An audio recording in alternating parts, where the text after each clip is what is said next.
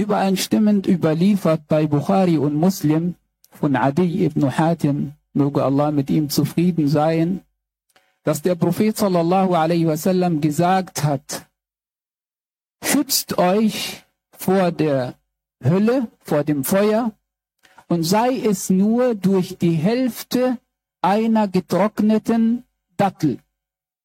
Das heißt, durch das Geben, durch das Spenden von der Hälfte von einer getrockneten Dattel. In einer längeren Version dieser Überlieferung sagt der Prophet sallallahu alaihi wasallam, mit jedem von euch wird Allah sprechen, ohne dass es zwischen Allah und ihm einen Dolmetscher gibt. Und dann wird derjenige zu seiner Rechten schaut, schauen und nur das sehen, was er für sich an Taten vorausgeschickt hat. Dann wird er zu seiner Linken schauen und auch nur das sehen, was er für sich an Taten vorausgeschickt hat. Und dann wird er vor sich schauen und nur das Feuer sehen. So schützt euch vor dem Feuer und sei es nur durch die Hälfte einer getrockneten Dattel. Wer diese nicht find, findet oder finden mag, der spricht ein gutes Wort.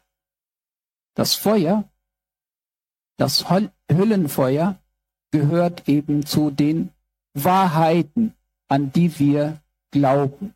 Denn wir glauben an den jüngsten Tag, wir glauben an den Tag des Gerichts. Und zu den grundlegenden Dingen im kommenden jenseitigen Leben gehören das Paradies und das Höllenfeuer.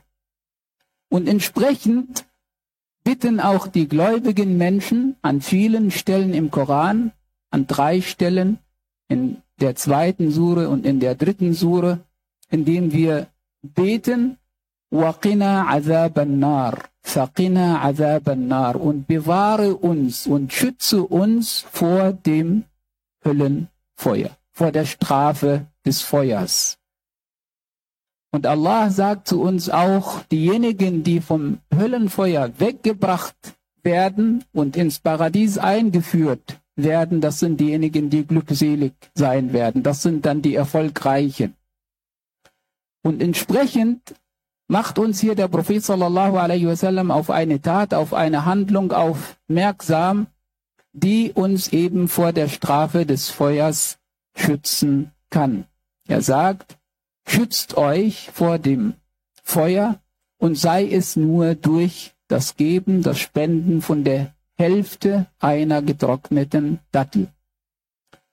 Das heißt, der Prophet sallallahu alaihi wasallam sagt uns, derjenige von euch soll seine Tat nicht gering schätzen, sondern das ihm Mögliche tun also von dem wenigen, was Allah einem gegeben hat, eben spenden.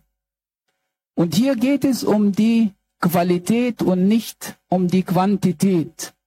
Manchmal ist es so, dass mal jemand einen Euro spendet und der andere tausend Euro spendet und vielleicht ist dann die Belohnung für diesen einen Euro mehr als die Belohnung für tausend Euro. Wie kann das sein?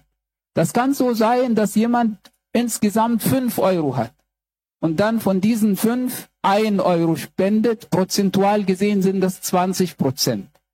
Ein anderer hat 100.000 Euro und spendet davon 1000 Euro. Das ist zwar viel, aber prozentual gesehen ist das nur ein Prozent von dem, was dieser Mensch hat. Und entscheidend bei beiden Spenden, bei beiden Taten ist die Absicht. Und es geht eben um die Aufrichtigkeit also wenn die Absicht bei beiden Handlungen aufrichtig ist und Allah ist großzügig und gnädig, dann kann es sein, dass eben der Lohn für ein Euro für diesen Menschen mehr eben als der Lohn für tausend Euro ist.